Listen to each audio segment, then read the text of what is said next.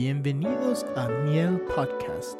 Esperamos que este mensaje sea de bendición para su vida.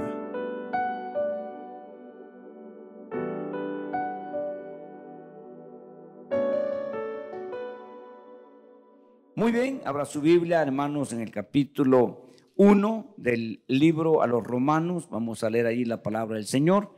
Vamos a pedir que el Señor, hermanos, nos, nos hable y que nosotros podamos oír, eh, su palabra. Vamos a ver, hermano, en esta tarde casi ya, estamos apenas unos minutitos de cruzar el meridiano para entrar en la tarde del domingo, para los que nos están escuchando en, en otro lugar. Eh, a veces la señal es un poquito difícil, se corta, pero eh, a veces los horarios son difíciles para poder estar, ¿verdad?, pendientes, pero eh, si en algún momento, hermano, pueden escucharnos, ¿verdad? En otro día, en otra hora, pues que Dios bendiga sus vidas. Eh, no sé si alguien está hoy visitándonos, hoy sea su primera vez, quisiéramos nosotros, ¿verdad?, dar la bienvenida. Eh, si es así, háganos el favor de levantar su mano en alto para darle la bienvenida. Alguien nos está visitando, Dios le bendiga. Dos manos se levantan, bienvenidas. Gloria a Dios, nos alegramos de conocerles y deseamos que Dios bendiga sus vidas.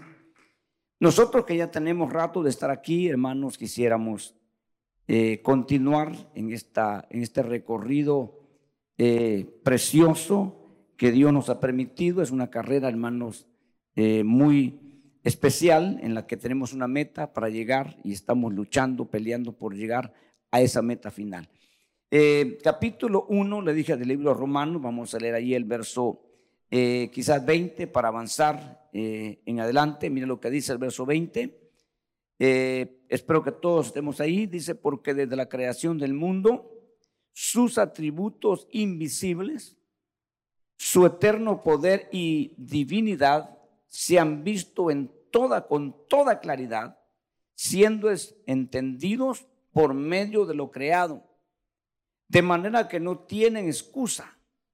O sea, uno mira, hermanos, a veces cosas y nos sorprenden, a veces las cositas que miramos, pero no hemos logrado ver realmente todo. Quizás deberíamos de invertir más tiempo para eso, pero algunos, ¿verdad?, nunca lo lograrán. Verso 21, pues aunque conocían a Dios, no le honraron o no le glorificaron en su versión como a Dios, ni le dieron gracias, sino que se hicieron vanos en sus razonamientos y su necio corazón fue entenebrecido.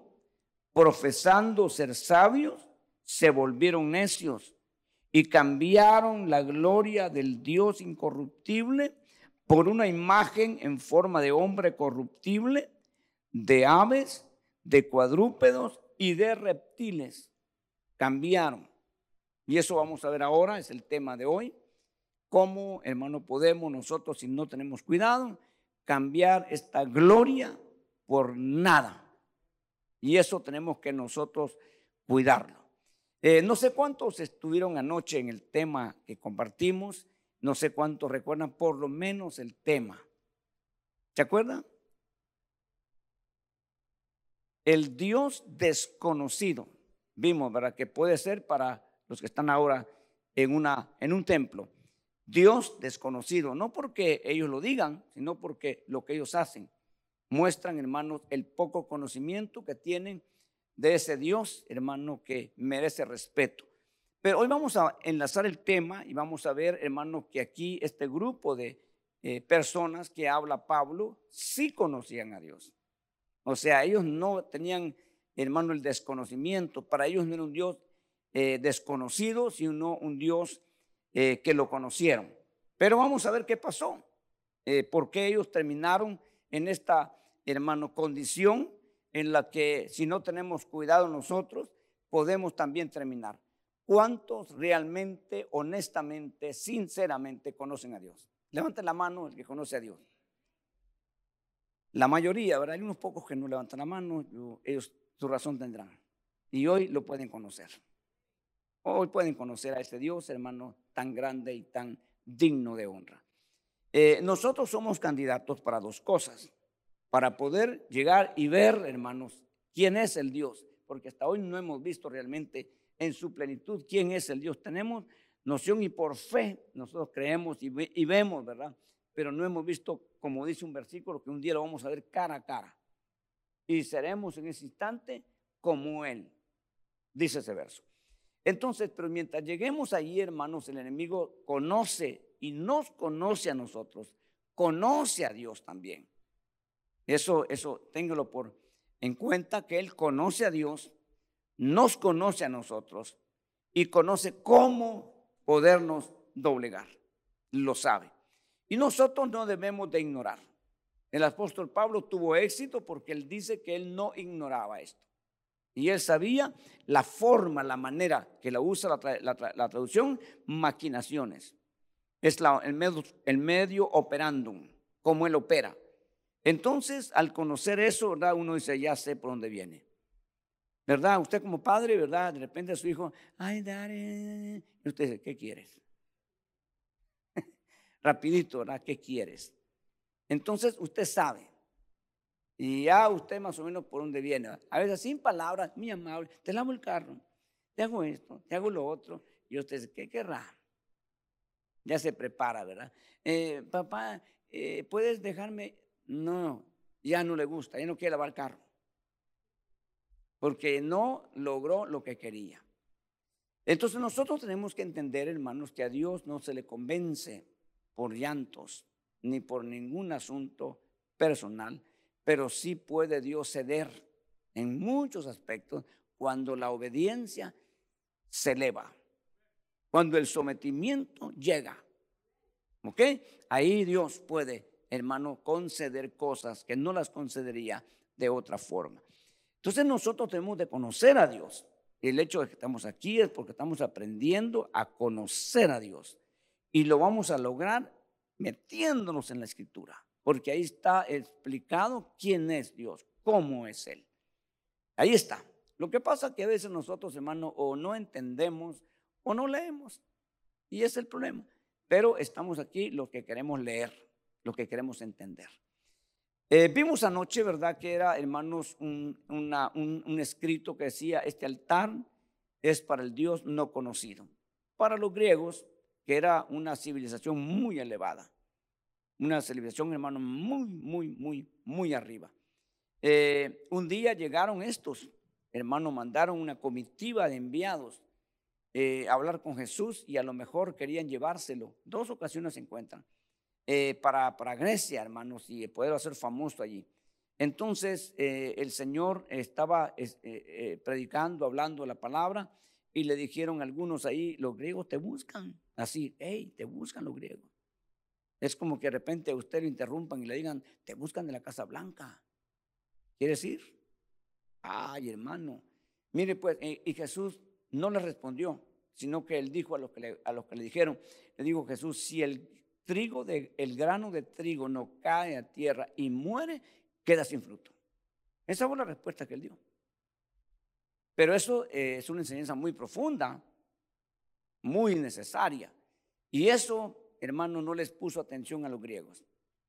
Entonces, hoy estamos aquí, hermanos, no los hebreos, no los griegos, no los romanos, estamos aquí los cristianos, es un derivado de creer en Cristo y obedecer a Cristo.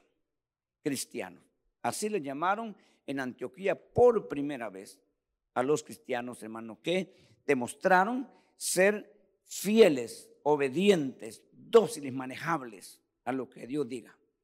Y eso lo vamos a ver nosotros, verá reflejado, hermanos, en, en, en las delegaciones.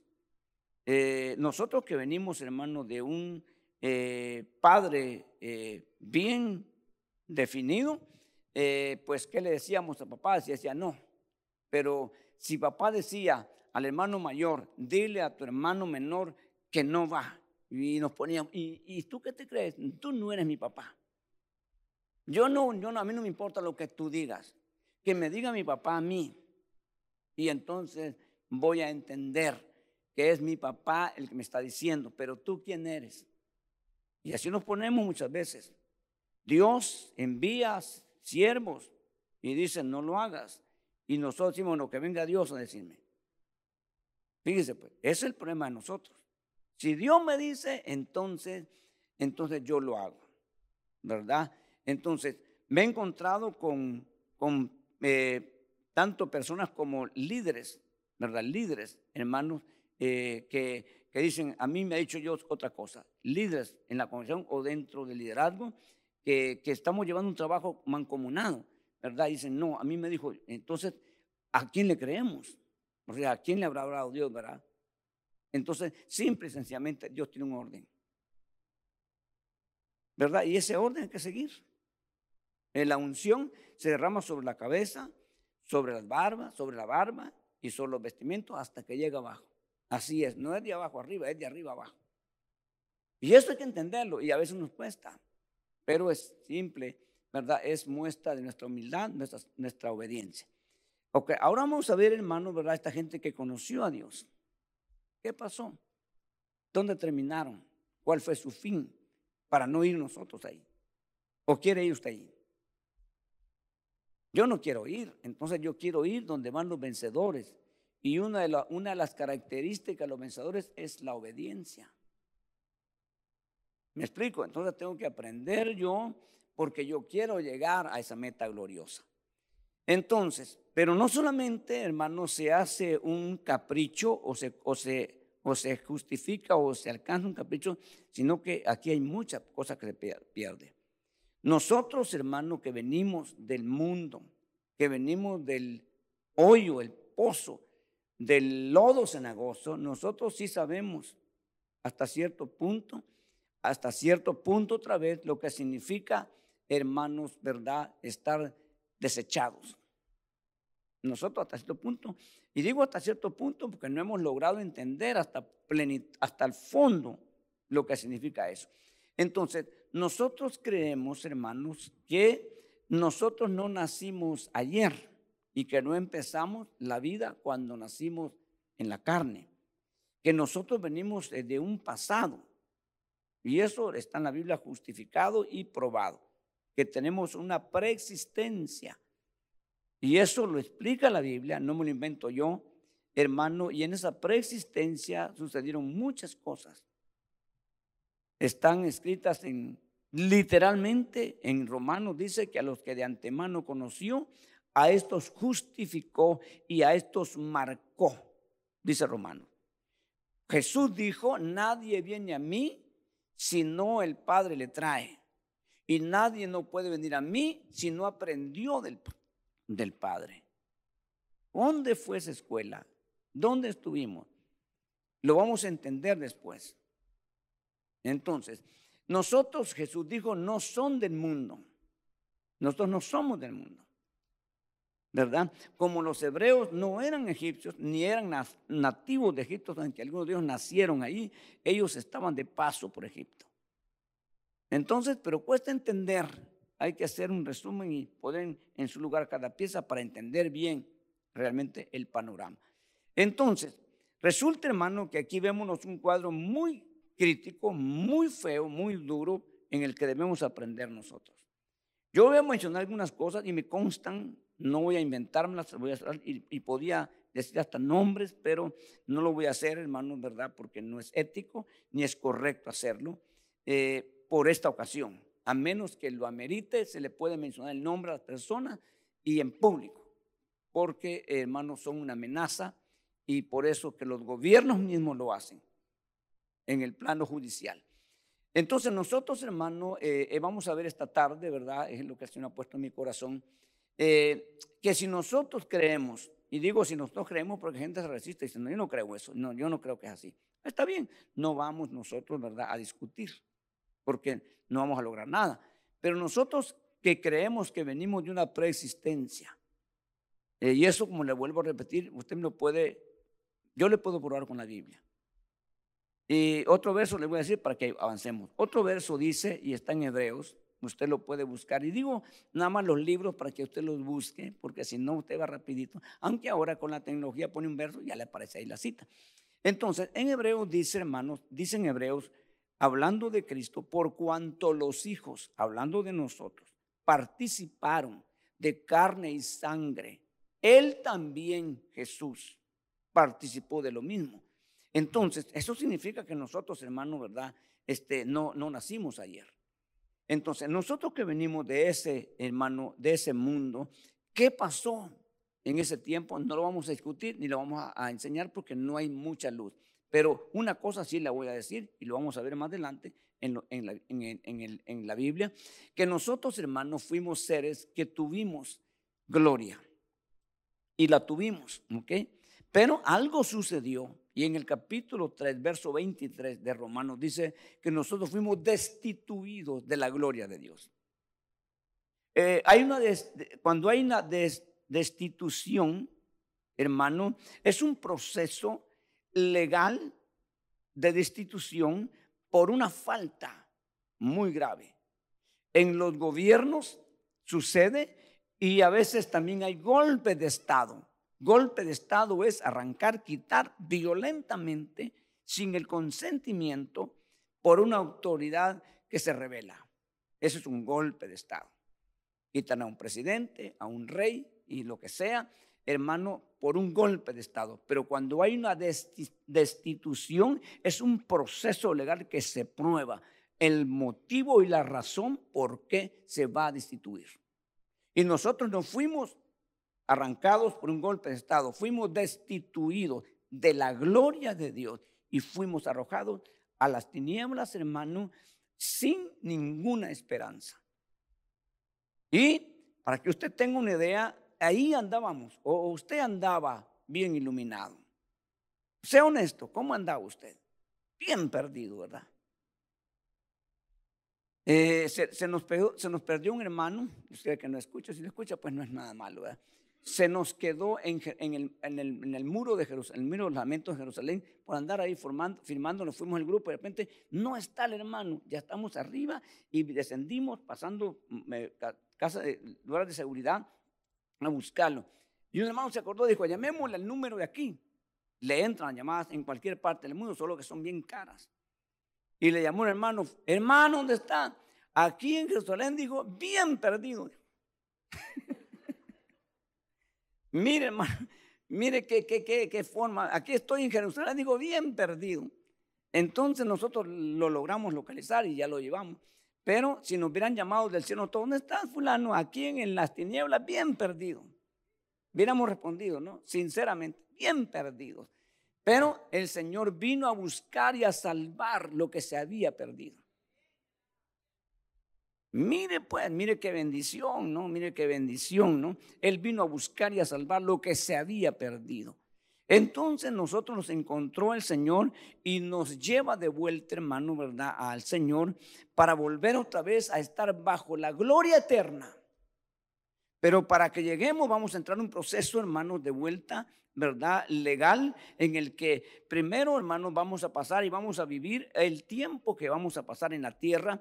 Tenemos que nosotros nunca descuidar porque aquí vivimos, hermanos, y aquí somos fuertes y aquí somos tremendamente, hermanos, fuertes si nosotros tenemos unción. La unción ahorita nos da a nosotros, hermanos, fuerza eh, contra el adversario el enemigo no puede contra la unción que tenemos nosotros de parte de Dios. Entonces aquí somos ungidos y lo mismo hizo Jesús. Jesús no vino aquí, hermano, a glorificarse y a ser glorificado aquí. Jesús vino aquí para mantenerse bajo la unción. Él tuvo que dejar la gloria voluntariamente. Él no fue destituido. Por eso es que cuando ellos, hermano, vieron lo que, lo que Jesús hacía, Jesús les dijo, de esto se sorprenden, para la fracción del verso, ¿y qué tal si ustedes me hubieran visto, digo, con la gloria que tuve antes de que el mundo fuera? Fíjense pues, él tenía recuerdo, él sabía bien de eso. Nosotros perdimos toda la noción. Entonces, en esa unción, hermano, nosotros estamos, y Jesús caminó sobre esa tierra, hermano, de decir el nombre, eh, el Mesías quiere decir ungido. ¿Verdad? Eso quiere decir la palabra hermano Mesías, ungido. Entonces él caminó sobre esa tierra y tuvo éxito y fuerza y todo porque la unción del Señor estaba sobre él. Entonces nosotros tenemos que cuidar eso, hermanos, que la unción esté siempre sobre nosotros y que la presencia de Dios habita en medio de esa unción y la luz de Dios brilla en medio de esa unción. Pero nosotros vamos, hermanos, a un nivel de que ya no vamos a necesitar la unción. Ya no vamos a necesitar unción allí. ahora vamos a necesitar gloria. Y por eso que Jesús, hermano, cuando aquella mujer se le tiró los pies, le dijo, no me toques, porque no he, subido a mi Padre y a vuestro Padre y no he sido glorificado. Fíjense, pues, Jesús. Entonces, cuando Jesús fue glorificado, le dijo a uno de sus discípulos, mete tu mano en mi costado, toca y palpadme que soy el mismo. Pero ya estoy glorificado. Entonces, hermano, a ese nivel nosotros sabemos, nosotros entendemos que vamos a, entrar a ese proceso, hermano, de, glorificación, ¿verdad? Pero tenemos que pasar un proceso y hoy el proceso es, hermano, de parte suya y de parte mía y de todos nosotros es de consagración. Eso es lo que máximo que usted puede hacer. Porque en la, en la consagración, entonces usted va, usted va a tener unción suficiente como para resistir cualquier embate del enemigo. Ok, y esa unción va, y esa, y esa consagración lo va a llevar, esa unción lo va, lo va a llevar hasta que llegue usted a la glorificación, porque nosotros vamos en el proceso de ser glorificados. Y ahí es por la eternidad. Recuperamos de nuevo lo que teníamos, porque allá vivíamos por la gloria. Se quitó la gloria y ya no, ya no puedes estar aquí, como Adán. Desobedeciste, ya no puedes estar en el huerto, Adán. Te vas para la tierra ahora. Porque aquí te mantenía la obediencia. La desobediencia ahora te lleva afuera. Lo sacaron del huerto. ¿De qué le servía ahora a Adán? Perdóname, Señor, discúlpame. Señor, perdón, sí te perdono, pero te me sales del huerto. ¿Ok? Entonces nosotros estamos en ese proceso. Por eso que hay que tener cuidado, hay que luchar, hay que estar consciente, hay que saberlo, ¿verdad? Para que usted y el, y el enemigo está viendo cómo nos enreda y cómo nos desvía. Porque sabe que entonces Él no puede arrebatarnos. Él sabe que no puede arrebatarnos, pero, pero, pero puede desviarnos. Y eso es lo que nosotros debemos saber. ¿ok? Y necesitamos, hermano, eh, guías. Y una de las guías importantes, el más importante, el Espíritu de Dios. El Espíritu de Dios es el que dice que nos va a ir a toda justicia y a toda verdad. ¿Ok? Pero también el Espíritu Santo puede usar a un guía, ¿verdad? Para que Él te guíe, para que Él me guíe y así nos puede llevar al destino que tenemos que todos llegar. Entonces, ¿qué pasó, hermano, con estos hombres? ¿Qué pasó, hermanos, en esta, con esta generación, con esta gente, hermano? ¿Quiénes fueron? ¿Dónde pasó esto? Vamos a, ver algunos, algunos aspectos. Una de las cosas, hermano, que suceden y tenemos que nosotros, ¿verdad?, preguntarnos, eh, no importa qué tan cristianos seamos, cuántos años tengamos de, cristianos, pero es importante preguntarnos. ¿verdad? Eh, nosotros tenemos que tener, hermano, ¿verdad? Nuestros ojos fijos, fijos, aferrados a algo. Y ese, ese alguien se llama Jesús, que dice el libro de Hebreos que es el autor y consumador de la fe. No despegarnos, no desviarnos, no distraernos ahí. Pero como somos distraídos, ¿verdad? Somos distraídos, hermanos, y el mundo genera distracción. ¿verdad? Aunque ellos no lo hicieron así, piensan, pero no, es imposible. Eh, hermano, es como decir al niño, eh, no vayas a tocar la plancha que está caliente. Y es como que le digan, tócala. Y a uno le dicen, no hagas eso, mm, va a probar. Y cuando siente, está atrapado. ¿Me explico? Esa es la debilidad del humano. Esa es la humanidad con la que nosotros luchamos. Y con la ayuda de Dios y con la unción vamos a poder salir adelante. Entonces, cuando nosotros quitamos la vista de Jesús, la vamos a poner en algo. ¿Verdad? Hermanos, nosotros, por ejemplo, nosotros como pareja, nos, nos enseña la Biblia, debemos saber, nosotros eso, que nuestra mirada eh, físicamente hacia una persona, los hombres que tienen, tenemos problemas con la vista, tenemos lucha con la vista, tenemos que tener la vista en nuestra esposa. Tenemos que verla a ella y ver todo, no los defectos, hermano, sino las virtudes, ¿verdad? Entonces, cuando hacemos eso, no nos importa qué esté al lado. El problema es cuando ya miramos y ya miramos que está mejor que la que tenemos, que está más atractiva. Entonces, ya, ya ahí, ahí, y Jesús dijo que el adulterio estaba ahí. Jesús dijo, hermano, cualquiera que mire a una mujer y la codice en su corazón, el tal ya es adultero. Entonces tenemos que fijar, ¿verdad? Fijar Y eso es en aspecto, hermano, de físico eh, marital. Pero cuando nosotros hablamos del aspecto espiritual, hermano, nosotros somos una iglesia, personas cristocéntricas, que para nosotros el centro de nuestra vida es Jesús, debe ser Jesús. Porque cuando nosotros miramos algo más de Jesús o separado de Jesús, hermano, nos va a llevar. Y, mire que el Señor se lo dijo a Israel. No es que no sabían, ya lo sabían. Y vamos al libro de Deuteronomio 4, 16, por favor. Vamos a ver una escritura ahí rapidito, lo que el Señor les habló y mire lo que dice. Dice en el capítulo, yo estoy viendo nomás los versículos, hermano, usted puede ver los antes y los después, pero mire lo que dice, no sea que os corrompáis y hagáis para vosotros una imagen tallada semejante a cualquier figura, eh, semejanza de varón o hembra, el verso que sigue, hermano, semejanza de cualquier animal, que está en la tierra, semejanza de cualquier ave que vuela en los cielos y que está en el mar. Eh, cualquiera puede decir, no, eso es ridículo, hermanos. El hombre tan inteligente, el hombre tan bien hecho, ¿cómo va a estar arrodillado ante un pez, por ejemplo? Sí, el dios pez fue muy fuerte. Hermano, el dios pez fue muy fuerte. Hermano, el becerro de Egipto, hermanos, tremendo. Fue una réplica hoy que estuvimos en Egipto, hermano, del que hicieron en el desierto con, con, e, en escala. Tremendo, hermano. Ese becerro era demasiado honrado en, Egipto, hermano, adorado. Y los judíos lo llevaban en el corazón y lo hicieron en el desierto, donde ya no tenían que hacerlo. Y Dios ya les había dicho. Pero como ellos no ponían atención, hermanos, y de repente ellos habían visto y fijado su mirada en Moisés. Moisés era un líder importante, pero no era Dios. Entonces, hermano, cuando Moisés ya no venía, 40 días y 40 noches, ya es más de un mes, un mes, 10 días, y no viene este Moisés que nos sacó a saber qué le pasó, ya nos lo vemos, nos vemos, entonces haznos para nosotros un Dios. Inmediatamente, hermano, eh, surgió alguien ahí que hizo un becerro a escala. Fíjese pues, hermano, cuando le preguntaron al, al, encargado, ¿y qué has hecho? Le dijeron, yo no sé, dijo. Ellos me trajeron el oro, yo lo eché al verulo, no sé cómo se llama, y ahí salió el becerro, dijo. Ahí salió. ¿Cómo que ahí salió? Si estaba perfecto. Hermano, entonces eso ya lo traían, ya se los había enseñado el Señor. Nosotros no ignoramos muchas cosas, hermanos. Nosotros tenemos palabra de Dios, tenemos instrucción, tenemos muchas cosas. ¿Por qué a veces caemos en lo que nos dijeron que no cayeran? ¿Por qué? Porque no pusimos atención, porque no lo creímos, porque no decidimos. Porque siempre estuvimos, hermanos, en dos pensamientos. Y el más fuerte nos arrastró. No, tenemos que estar definidos en una sola cosa.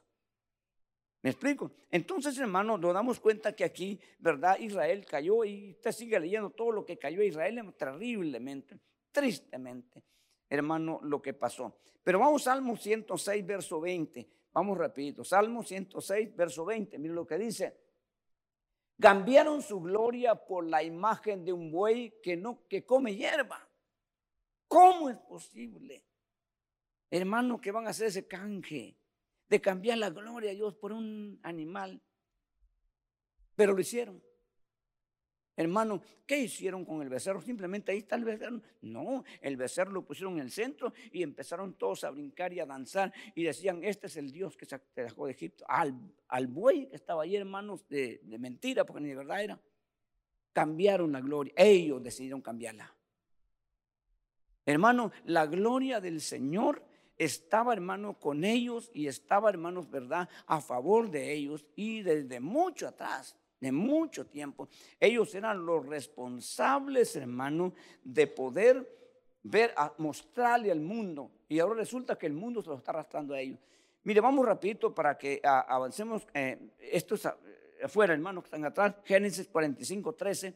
Mire lo que dice ahí desde antes. Mire, volviendo atrás, Génesis 45, 13 dice, Notificad pues a mi padre toda mi gloria eh, en, Egipto y todo lo que habéis visto.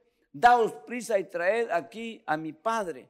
Fíjese pues, hermano, ellos, ellos estaban eh, como responsabilidad, estos son los hermanos de José, que le dicen, den, díganle a mi padre, demuéstrenle que aquí está la gloria de Dios sobre mí. Es la gloria de Dios la que ha hecho esto. Nada más. Notifiquen. Díganle mi padre. Fíjense. Entonces, hermanos, desde ahí, usted sabe, hermanos, lo que sucedió con un prisionero condenado a quizás por toda su vida a estar en la cárcel, hermanos, sin ninguna garantía, un extranjero que no tenía ni siquiera un abogado que lo pudiera defender y de la cárcel sale a ser segundo de Faraón. ¿Quién puede hacer eso? Solo Dios. Pero porque sobre ese hombre le estaba la gloria de Dios. Porque Dios, hermano, había visto el sacrificio, la decisión, la dedicación de este joven desde su juventud, hermano, que él no, él estuvo, él no estuvo de acuerdo, hermano, cambiar la presencia y la gloria de Dios por placeres temporales. La mujer de Potifar no había sido una señora, hermano, fea, había sido una señora muy atractiva, pero él dijo, no estoy dispuesto a cambiar la comunión y la devoción con mi Dios por un rato de placer con esta señora. Yo no estoy de acuerdo, no lo voy a hacer y eso lo llevo a la cárcel. Está bien, me quedo en la cárcel, pero yo no voy a cambiar. Y dice la Biblia que Dios estaba con José en la cárcel. Así dice la Biblia. Entonces, muchas veces vamos a perder, entre comillas, pero vamos a ganar en el cielo. Y eso hay que entenderlo. Porque aquí solo conocen un triunfo, aquí en la tierra. Porque del cielo no saben nada. Nosotros sabemos de la tierra y del cielo.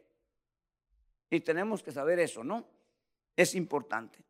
Sigamos, Jeremías 2.11. Mire lo que dice Jeremías 2.11, capítulo 2, verso 11 de Jeremías. Mire lo que dice.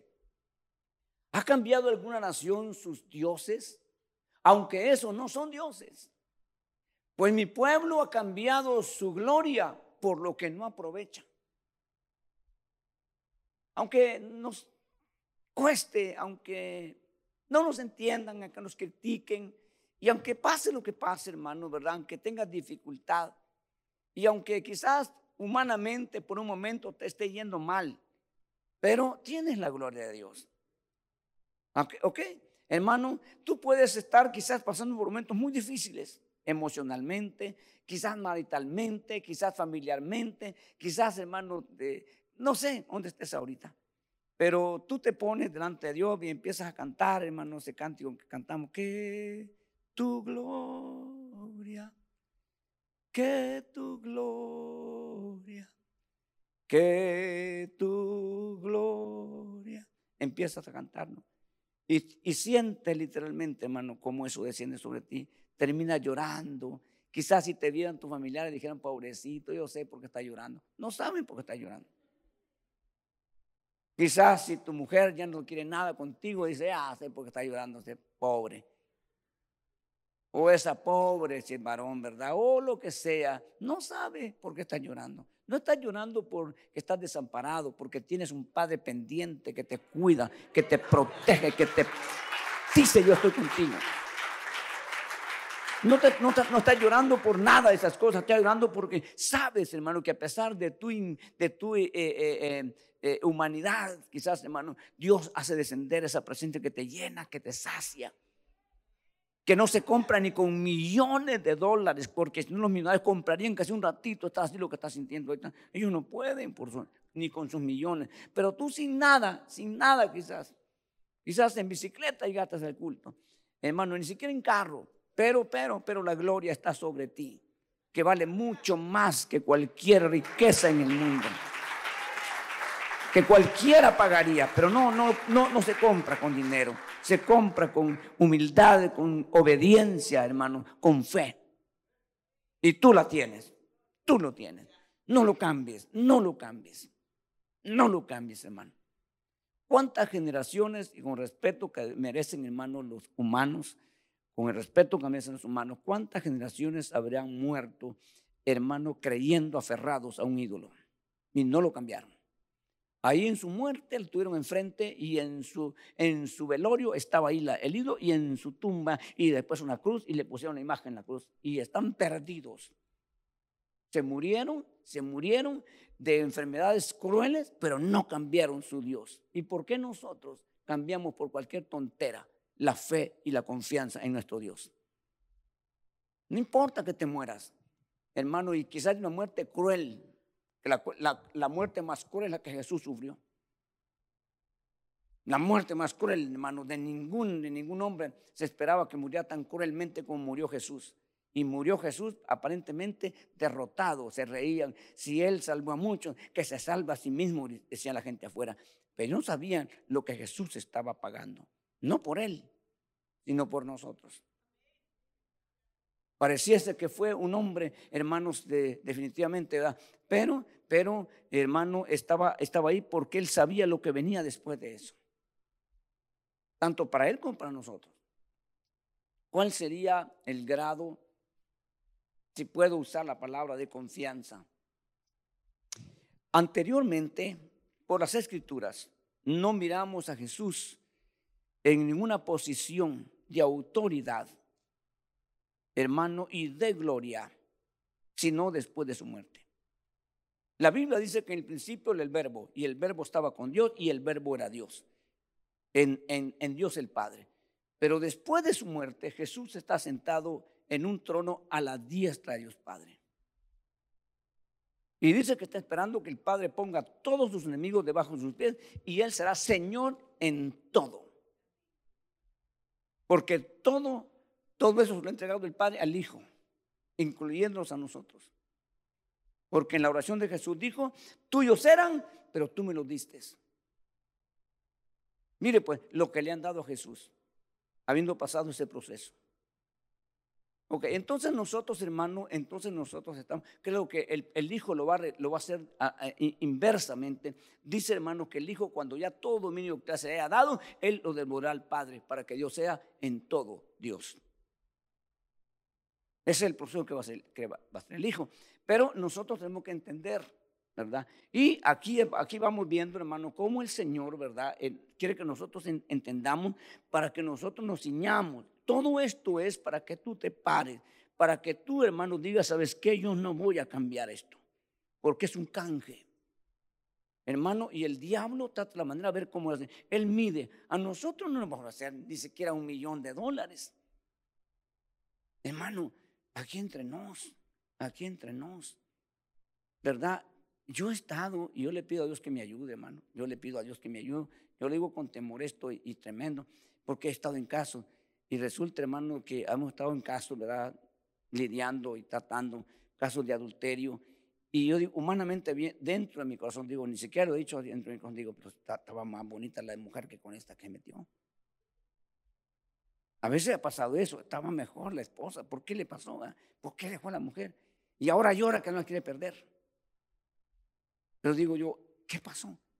Un momento de, de aventura, hermano, o de aventura, ¿verdad? Pero, pero él no supo que estaba echando a perder su hogar. Pero ya cambió. Hay veces, hay, hay, hay, hay lugares que, ¿sabes qué? No, no se acabó, no más. Así llore, grite, zapatee, brinque, se acabó. Eso es duro. Usted no lo ha vivido ni yo, y primero es que nunca lo vivamos. Pero eso es duro, eso es fuertísimo. Usted no sabe la devastación emocional, sentimental y de lo que usted quiera. Yo he visto, hermanos, deshacerse de la gente. ¿Y qué puede hacer uno? Nada. Aconsejar y hablar, pero no puede hacer lo que se deshizo. Eso es duro. Entonces, pero eso, eso es un hogar, un matrimonio, una relación. Pero en este caso, hermano, ¿será que Dios va a volver otra vez, hermanos, este, a, a, integrar de nuevo los que cambiaron la gloria y lo va a volver otra vez? Dice eh, eh, Hebreos 10 que es imposible. Porque tenían que crucificar y exponer a vergüenza pública a Jesús, que eso que no se va a dar. Por eso hay que tener mucho respeto y estar bien claro en este asunto los que fuimos perdonados, los que fuimos alcanzados, y, eso no se pierde por cualquier pecadillo, como dicen los mexicanos, ¿verdad? No, hay pecados, hermanos, que se cometen, que tienen uno restauración, pero hay otros que ya no. Y están clasificados en la Biblia. La iglesia católica, hermano, los clasificaba como pecados, hermano, este, capitales. Capital, es un pecado capital, dice el cura ya ni con 20 Aves María ni con 100 Padres Nuestros se puede perdonar. hermano, de veras, ¿verdad? Es un pecado capital. Eh, entonces nosotros sabemos que por la palabra, hermano, está eso establecido y debemos de agradecer y debemos de mantener, debemos de luchar y debemos de conocer cuáles son los trueques que el enemigo usa. Entonces a nosotros no nos ofrece, hermano, porque él sabe que nosotros no, no valemos eso. En sí nosotros no valemos nada. Nosotros tenemos un valor agregado, que es el Espíritu Santo y la sangre de Cristo. Si eso no lo quitan, ¿qué vales tú? ¿Qué valgo? Nada. Entonces, como Jesús traía la sangre y sobre él siete espíritus, eso lo dice, hermano, ¿verdad? Eh, la Biblia. Entonces Jesús le dijo, mira, a ti quiero hacer negocio contigo, a ti yo te doy todos los reinos y su gloria, a cambio de...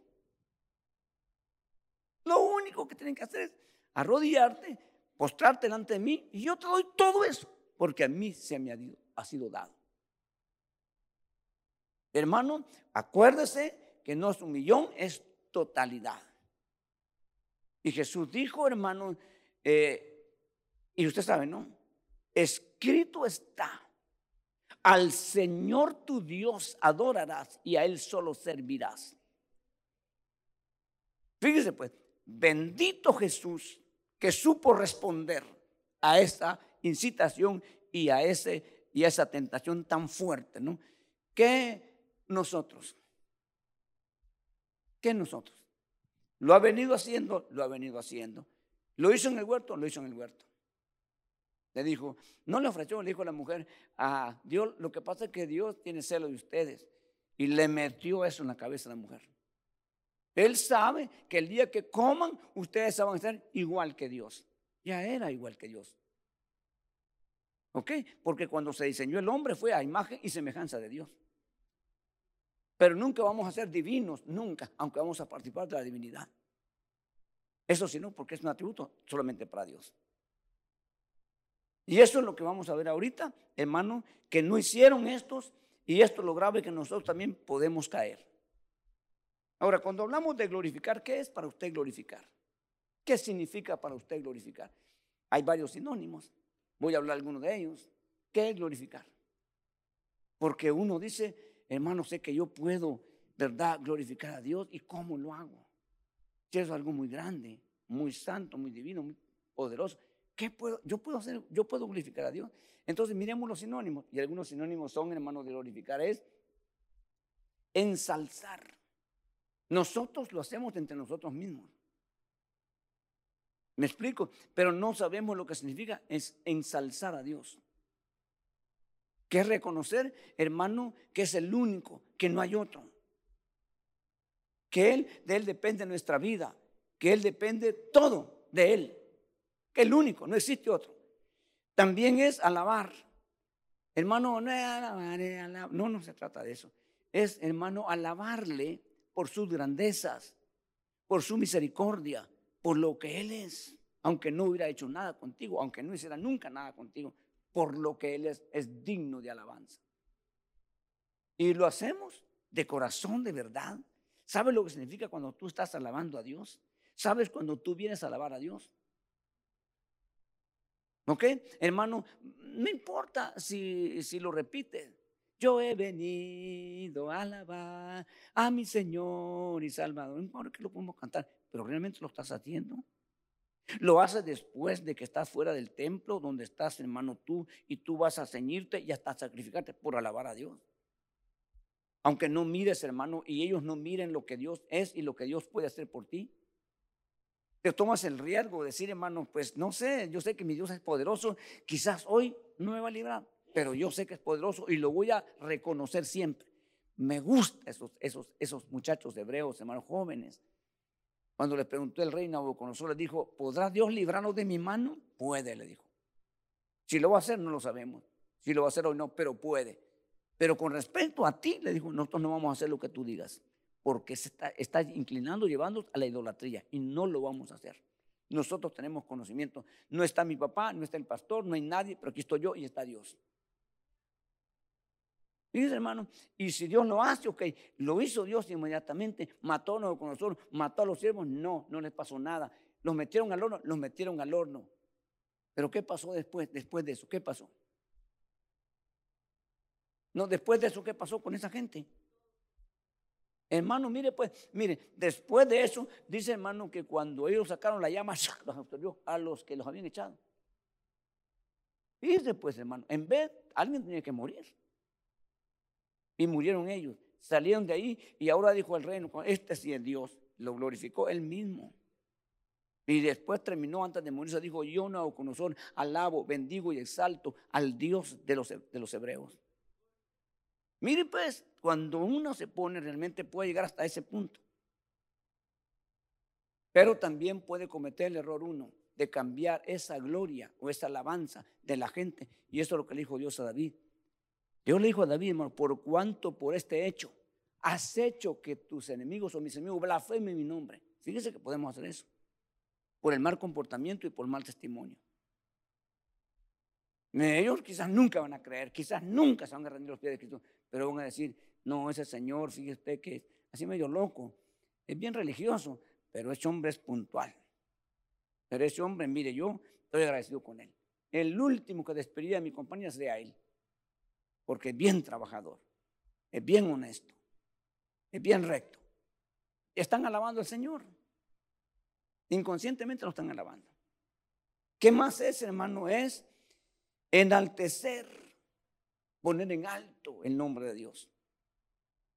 ¿Me explico? Tal vez no dicen nada, pero eres muy portado, muy, muy, muy, muy, muy fiel, muy entregado, muy en, tu lugar, en tu trabajo, hermano.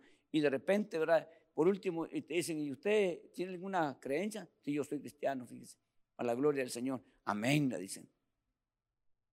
Los que no conocen y sabe que dicen, hermano, es grande el Dios de ese hombre. Lo enaltecen, quieran o no. Y, eso es, responsabilidad de nosotros, que es gloriar, aplaudir. A veces aplaudimos sin sentido. Eso es exaltar, glorificar el nombre de Dios. ¿Qué más es? Celebrar, loar, magnificar, exaltar, divinizar.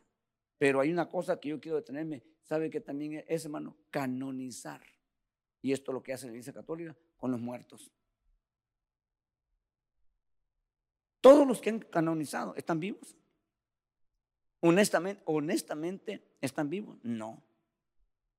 Están muertos, pero ellos los canonizaron. Esa es la máxima grado que puede dar la Iglesia Católica con aquellos que ellos llaman héroes, que murieron por causas que sabemos que no tienen nada que ver con la Biblia. Pero bueno, entonces nosotros, hermanos, tenemos de estar, ¿verdad? Este, con, conocedores sabiendo esto. Porque ayer vimos al Dios desconocido, al Dios que no se conoce y los que no estuvieron, dijimos que en las iglesias hay mucha gente que desconoce quién es Dios. Porque no, no se comportan como debían de comportarse si conocieran a Dios. No actúan de una forma como debía actuar una persona que conoce a Dios. Entonces es un Dios desconocido para ellos. ¿Ok? Pero hoy estamos viendo con aquella gente que sí lo conoce. Vamos a Hechos 19, perdón, 17, 29 rapidito. Hechos 17, 29 dice, siendo pues linaje de Dios, no debemos pensar que la naturaleza divina sea semejante a oro, plata o piedras esculpidas por el arte y el pensamiento humano. Hermano, nosotros no podemos, tremendo hermanos, mire, eh, en los viajes que tenemos, ¿verdad? Este, a veces los hermanos me dicen, este, eh, llegan, hermano, y esto, hermano, y Eh, le digo, yo no está viendo, hermano. ¿Está viendo usted lo que está comprando? Una mano, ya está significa, no es una mano simplemente una foto. Ellos, ellos saben lo que están vendiendo, un ojo. Hermano, que es, que son afiches, hermano, que usa la brujería. Y entonces, hermano, ¿y esto lo puedo llevar? No es malo. Digo, ni lo compren. Cuando entramos a un pueblo, Belén, hermano, Belén es el único lugar musulmán, 98%. Pero hay un lugar que se llama el lugar de los cristianos, puros crucifijos. Imágenes de todo tipo, hermano. Yo ahí digo, yo porque no puedo impedir que vayamos ahí, porque ellos, hermano, a la fuerza lo meten a uno ahí. Y habiendo, hermano, un hermano con un gran crucifijo, hermano, Dios bendito, imagínense. Si de ahí nos sacó el Señor, pues. Entonces todo eso, hermanos, es horrible, surge, ¿me entienden? Entonces nosotros tenemos que saber, pues, entender, hermano, unas cosas bien hechitas, ¿no? Porque hay artífices, hermano, que hacen las cosas y quizás lo hacen con todo el corazón, hermano, pero eh, bíblicamente están perdidos, fuera. Entonces, hermano, eh, rapidito, vayamos Romanos 2, 2, 7, por favor, hermano, y verso 10 también vamos a leerlo rapidito, miren lo que dice a los que por la perseverancia en hacer el bien buscan gloria, honor e inmortalidad, vida eterna. Eh, los que, ¿por qué? Hermano, ¿cuántas veces nos cuesta perseverar haciendo el bien y haces el bien y te pagan con mal y haces el bien? Hermano, hay veces que sabes que ya estuvo, ¿verdad? Pero no, el perseverar haciendo el bien, el perseverar haciendo el bien, hermano, vas a lograr una cosa, vas a lograr una cosa. Vas a lograr una cosa. ¿Y qué vas a lograr? Vencer el mal. Porque el mal se vence haciendo el bien. ¿O quieres que el mal siga en ti? ¿Quieres eliminar, en otras palabras más drásticas, asesinar el mal? ¿Lo quieres hacer en tu vida? Asesinarlo, desaparecerlo pues haz el bien y no te canses. Porque el mal se vence con el bien. Si no, mira cómo Jesús acabó con el pecado. Y con todas esas potestades malignas, haciendo bien. Él anduvo haciendo bien y nunca hizo mal a nadie. ¿A quién le hizo mal? A nadie. Y con eso le puso fin al mal. ¿Ok? Entonces, haciendo eso, hermanos, dice que nosotros encontramos, alcanzamos y obtenemos gloria, honor e inmortalidad. Mira lo que se alcanza. Mira lo que se logra con el sacrificio. Y a veces lo hace y todavía se ríen en tu cara, como provocándote para ver qué, cuál puede ser tu reacción. ¿Ok? Pero tú has muerto a esas cosas. O estás vivo. Porque si estás vivo, solo falta que rebasen el límite. Y cristianos dicen, ¿sabes qué? Ya estuvo suave. Y van encima, hermano. Y que no eran cristianos, pues. Pero solo habían, habían calmado, ¿no? No habían muerto. Pero cuando ya muere, ¿ya qué vas a reaccionar? Ya está muerto a eso. Dice Pablo, los que hemos muerto al pecado, ¿cómo reina el pecado en nosotros? Si hemos muerto ya. Entonces, si, se alcanza esto, tienes que saberlo y tienes que luchar y tú ya sabes lo que viene y tú sabes lo que va a pasar, lo que van a decir, lo que van a... Ya lo sabes todo, pero tienes un punto tú, tienes un propósito, un plan que vas a alcanzar esto y al final lo vamos a alcanzar. Uy, hermano, cuando, eh, cuando llegue la eternidad, muchos se van a lamentar ¿eh? y muchos nos queremos gozar. ¿Quiere usted ahí entrar? ¿O no? O usted dice, hermano, bueno, ¿verdad? Este, este dice, dice un hermano que es verdad, pero yo no, yo no, a mí no me consta. Pero hay cristianos que lo hay, sí. En nuestra iglesia, eh, sí un hermano que dijo lo que yo le voy a decir después de usted. Este hermano dice, hermano, que evangelizaba a la gente amenazándola. Dice, ¿quiere aceptar a Cristo? Y con el machete. Y el otro decía, pues sí, ni modo, ¿qué va a hacer? Y ya venía en la tarde y decía, gloria a Dios, diez almas para Cristo. Imagínense cómo no aceptar, pues, la forma de evangelizar. Y un día le dijo, le dijo este, le dijo uno, ¿sabes qué? Le dijo, aquellos que evangelizaste a lejos se quedaron enojados y vienen a matarte. Imagínense. Y, y ¿sabe lo que hizo? Afiló el machete. Y dijo, y le decía al Señor afilando el machete, Señor, le decía, ¿los vas a matar tú o quieres que los mate yo? Imagínese usted, y que hay, hay pues, hay gente así. Entonces nosotros no vamos a, no vamos a estar así, pues. O, nos defiende Dios, o aquí nos quedamos en, en el aire. Ok, ahora yo te pregunto, ¿te va a fallar Dios? ¿Te ha fallado Dios?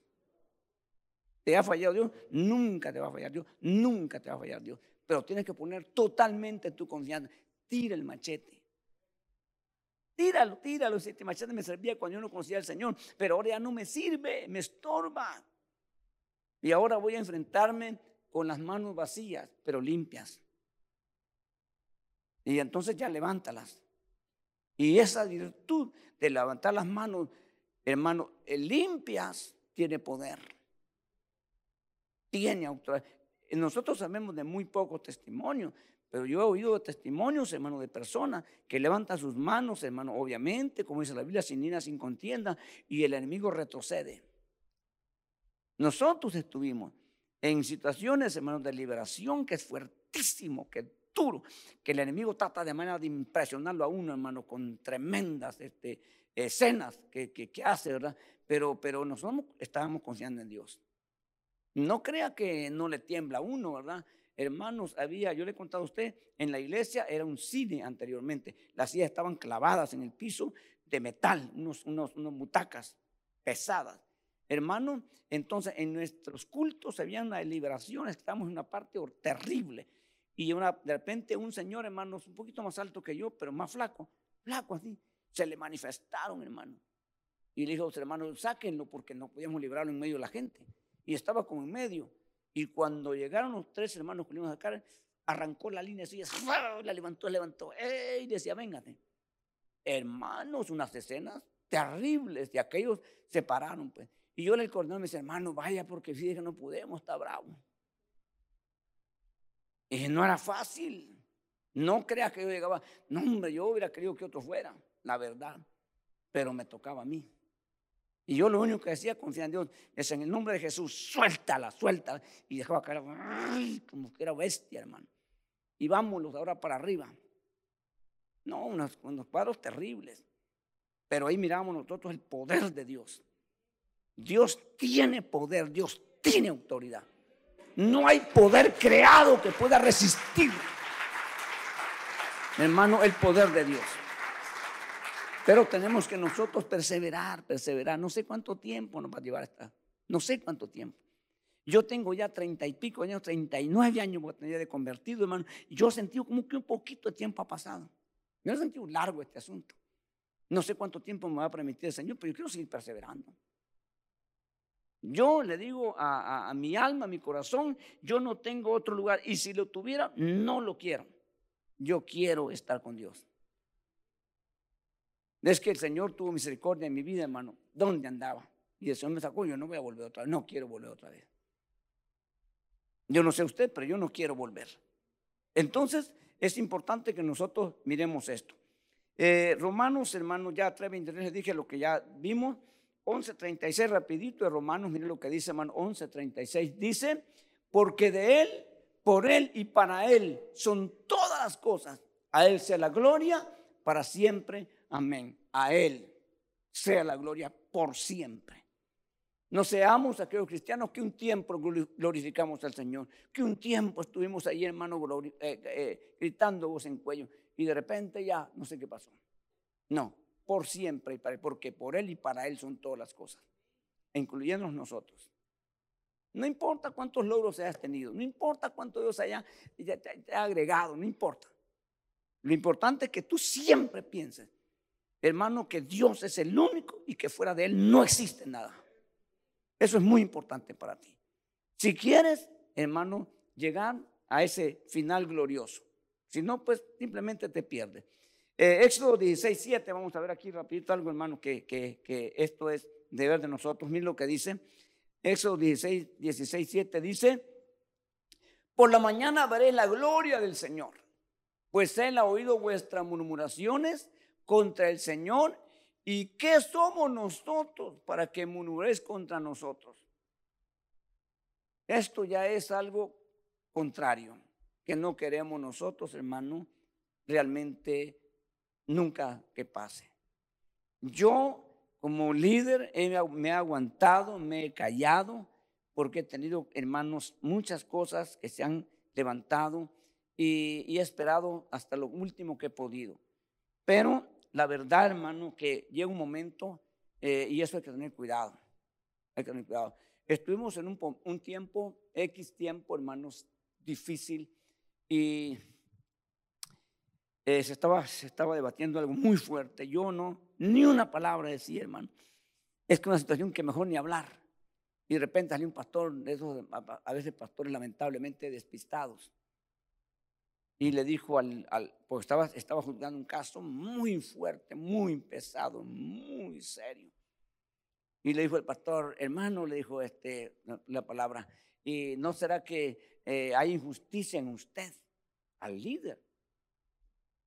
Y no es que se puede todavía eh, eh, aplicar misericordia. Y se levantó el hermano y le dijo, tú vente aquí, le dijo, te sientas acá y vamos a sentar y me juzgan, le dijo. Pero hermano, se puso la cosa pesada. Y de ese dijo, no quiero saber nada, quiero que se va, no, no, no lo quiero ver nunca más. Hermano, digo, ¿y qué, qué, necesidad tenía de eso? Mejor quedaste con la boca callada. Porque confrontar a una autoridad en momentos críticos es mejor, mejor quedarse callado. Si hay injusticia, pues Dios se va a encargar. Hermano, pues son momentos serios en los que uno, yo escuché, va, otra vez estamos en un retiro, hermanos, más o menos esta cantidad de pastores, y entró uno y le dijo, ¿y tú qué vienes a hacer? Tú ya sabes, te me sales en medio de todos, hermanos, se siente uno, ¿qué habrá hecho este, verdad? Para que se le diga así. Pues, a ver, yo no sé nada, más ellos saben, ¿verdad? Porque uno sabe. Entonces aquí, hermanos, eh, eh, es tremendo porque lo que estamos viendo es por la mañana veréis la gloria del Señor, pues Él ha oído vuestras murmuraciones contra el Señor. ¿Y qué somos nosotros? Porque la gente piensa que uno es el que es el jefe. No, aquí es Dios. Aquí es el Señor, hermano. Y hay que poner mucha atención porque si resistimos a Dios, ¿quién ha triunfado? ¿Quién ha prevalecido? ¿Quién ha podido vencer? No, hermano, mejor dejemos que sea Dios. Dios sabe lo que hace. Yo estuve en algunas ocasiones en que yo decía, esto es correcto, para mis ojos es correcto, pero me decían, no, ok, no, no. ¿Me explico? A veces uno puede estar correcto, puede ser que hay injusticia, a veces puede ser que no esté, hermano, quizás equivocado. Es mejor callarse. La obediencia siempre va a ser aplaudida y reconocida. Aunque te impiden cosas que sean correctas. Pero eso es importante que nosotros lo reconozcamos si es que tenemos temor de Dios y conocimiento de Dios. ¿Me entienden? Estos temas son muy importantes y estos temas hay que escribirlos en el corazón. Porque si lo escribe en un papel, tal vez se le pierde. La gente que era mañosa y mañosa, de verdad, le decía, hermano, cuando ya no iba a pagar, ¿me puede dar fiado?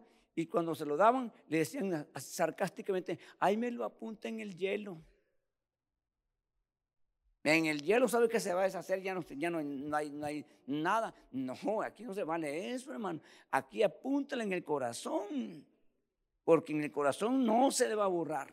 Por eso es que Dios dice que escribió, escribió esta ley del Nuevo Testamento en las tablas de nuestro corazón. Aquellas fueron las tablas de piedra. ¿Y dónde están las tablas de piedra? A saber. Se conservaron un tiempo en el arca del pacto, pero después nadie sabe dónde están. Pero las tablas que llevan en el corazón, donde quiera que vaya, ahí las lleva. Y ahí lleva la escritura que Dios ha escrito, hermano. En usted, en su corazón y en el mío. Así es de que no tenemos excusa. Se me perdió, se me olvidó nada. El corazón le recuerda cuando uno va a hacer las cosas malas. Cuando yo no conocía al Señor y íbamos a hacer una cosa, me ponía nervioso, tenso, porque mi corazón y mi conciencia me decían que eso que iba a hacer era malo. No digamos ahora estamos en Cristo, que tenemos una conciencia viva, que tenemos una conciencia sensible. ¿Ok? No te he dicho nada el Señor a veces, hermano, cuando te pasas dos horas en el, teléfono chateando y no puedes estar cinco minutos orando. No te he dicho, hey, ya viste que dos horas en el teléfono y cinco minutos conmigo no puede. Y el corazón sientes y dejas el teléfono. Y dejas el teléfono y Señor, perdóname, perdona. ¿Ok? O te vale. Sí, Señor, sí, Señor, pero sigues. Ah, sí, Señor, sí, Señor, sí, Señor. ¿Ok? ¿Qué haces? Un ejemplo típico del momento. ¿Qué hacemos? ¿Ok? ¿Qué será más edificante? No es pecado tener tu teléfono y ciertas cosas que no son pecado, ¿ok? Pero ¿qué es más importante en el llamado de Dios? ¿Qué te va a edificar más? ¿Ok? Cuando busques un recurso espiritual, ¿lo tienes o no hay nada? Hay gente que quiere reprender y no tiene ni siquiera conocimiento ni autoridad. Pero cuando te paras, hermanos, en el nombre de Jesús, sabiendo, hermanos, que ese nombre tiene poder y que tú estás decidido, no hay demonio que te resista. No hay mal que se pare, porque sabe el diablo, hermano, que le está hablando a alguien. Hasta los fariseos que estaban muertos, los fariseos estaban muertos, hermano. ¿Qué tenían de, espiritual los fariseos? Pero cuando oyeron a Cristo se quedaron todos así. No, dice, este sí nos habla como quien tiene autoridad, no como los fariseos, aquellos no nos hablan, pero es como oír, llover, pero esta sí nos habla con autoridad. Hasta los espíritus manda que se pongan en su lugar y se ponen. Mire la diferencia. Pero ¿quién era Cristo? ¿Ok? Cristo estaba sometido, aunque Él era Dios, sometido al Padre. Mis amados hermanos, es importante que nosotros, ¿verdad? Miremos todo esto, lo eh, ratifiquemos y nos preguntemos y también nos respondamos a nosotros mismos, ¿verdad? Si nosotros, hermano, como el tema de tenemos a un Dios desconocido, que no sabemos quién es, pues viva como quiera, como le dé la gana. Al fin y al cabo, usted no lo conoce ni conoce usted a Dios. Pero si usted es un conocedor de Dios, en el libro de Romanos, en el capítulo que leímos, nos damos cuenta cómo el hombre, cómo la raza humana fue cayendo. ¿Cómo fue, hermano, entregada por, de parte de Dios? Ok, ok, eso es lo que hay en tu corazón, ahí te va, ahí te va, ahí te va. Y de repente el hombre se fue degradando. Ahí empezó el homosexualismo. En el capítulo 1, verso 20 en adelante, ahí me encontramos. Y luego siguió, no se quedó ahí, porque no se quedan ahí. Esa es una caída que va, hermano, hasta tocar fondo. Y eso es lo que le iba a decir. Muchos muchachos, hombres, homosexuales estuvieron en una iglesia cristiana. Muchos. Muchos de ellos estuvieron ahí. Hombres y mujeres. Y ahora hablan pestes y cosas que aquí vivieron en las iglesias, hermano, porque no alcanzaron, porque su corazón estaba inclinado a otro lado. Entonces, Dios lo vio y dio la oportunidad, pero no quisieron. Entonces Dios le dice, ok, coge tu camino. Y eso es lo que tú quieres, eso vas a tener. Entonces, es triste porque no son desconocedores. Esto dice que conocieron a Dios, conocían a Dios, pero no quisieron ellos glorificarle como a Dios. ¿Cómo se glorifica a Dios? Usted sabe, con mucho respeto, con mucho temor. Aquí deja, deja a un lado el capricho, deje a un lado el carácter, deja todo déjalo a un lado. Y deje que Dios te domine y quizás haga cosas que nunca pensó hacer, pero Él las va a hacer. En todo aspecto. Yo le dije, yo le dije a usted, hermano, yo nunca en mi vida había pasado una vacuum. Nunca. Porque en la casa ni cemento era tierra había. No conocíamos la vacuum. Pero nunca había pasado vacuum. En la iglesia me tocó pasar vacuum. Yo nunca había limpiado un inodoro me tocó hacerlo. Y con gusto. Me tocaron muchas cosas que nunca había hecho. Las tuve que hacer. No porque me obligaban, sino porque era mi gratitud. Yo he tenido que callar, he tenido que soportar, he tenido que lidiar con muchas cosas, hermano, pudiéndome defender. Yo he tenido acusaciones que digo, yo puedo para un abogado para hundir a ese fulano. Yo lo puedo hundir. Pero ¿qué voy a lograr? Mejor me callo, que Dios, mejor voy a orar que Dios tenga misericordia. Es una vil mentira. Y si fuera verdad, ¿por qué no me lo dice a mí primero? ¿Me explico? Si yo no hago caso, entonces que se lo diga a todos ustedes. Porque lo merezco. Pero si, si es una vil mentira, ¿por qué no tiene la valentía de preguntar si es cierto, hermano? Esto, usted es cierto. Yo le, yo, le, yo, le, yo le puedo explicar bien. Entonces, pero ¿nos vamos a defender nosotros o vamos a dejar que Dios nos defienda? ¿Me explico? Entonces, yo no voy a cambiar la gloria. Sé que este trabajo es bien difícil, es bien duro.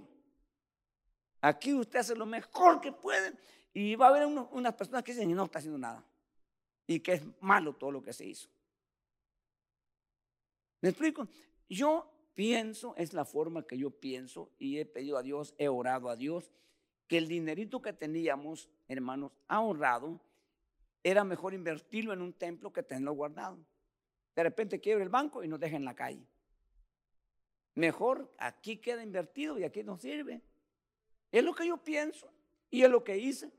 Pero me dijeron por qué malgastó el dinero. El punto de vista de otra persona y no así amablemente. Esto, hermanos, es serio, ¿no?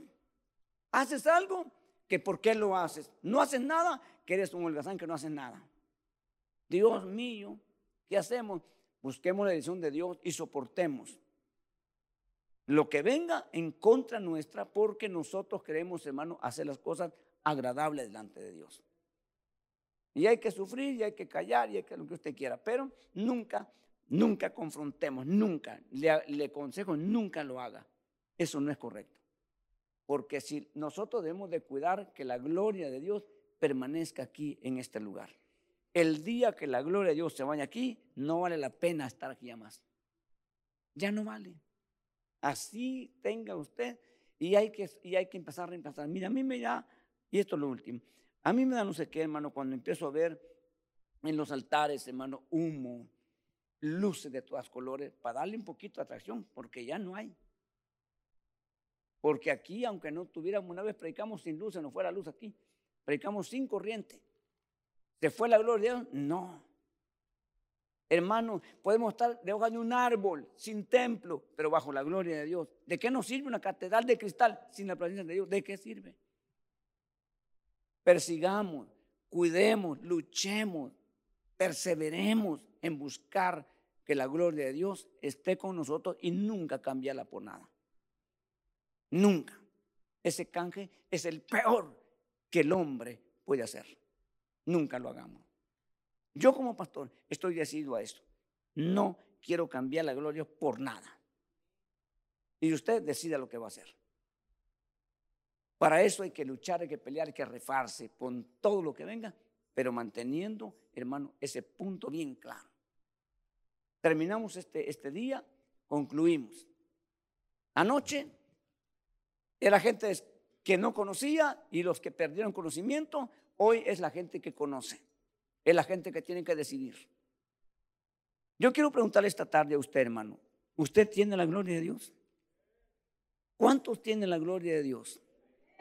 A veces no la siente, pero la tiene. Si no, se lo come el diablo. Eso es lo que respeta hoy. Entonces, ¿la quiere mantener? ¿La quiere cuidar? ¿A costa de lo que sea? Ok, oremos. Vamos a pedirle al Señor. Yo voy a invitarle a usted que dijo que quiere pelear, luchar por mantener la gloria de Dios sobre usted. Que se acerque, que dé un paso al frente. Y ahí, hermano, dígale, Señor, yo quiero mantener tu gloria sobre mí. Yo jamás quiero cometer semejante error, pecado o falta, Señor, como la cometieron estos hombres, aunque conocían a Dios, pero no le honraron como Dios merece ser honrado. Se honran, a los hombres de importancia. Hermano, cuando el presidente de Estados Unidos llega a cualquier país del mundo, hasta los cielos cierran, porque va a llegar una persona importante y hay que cuidarlo y hay que honrarlo. La mejor comida, el mejor hotel, la mejor cama todo lo mejor para ese hombre importante porque quieren honrarlo mientras llegue a ese país. ¿Habrá alguien más importante que Jesús?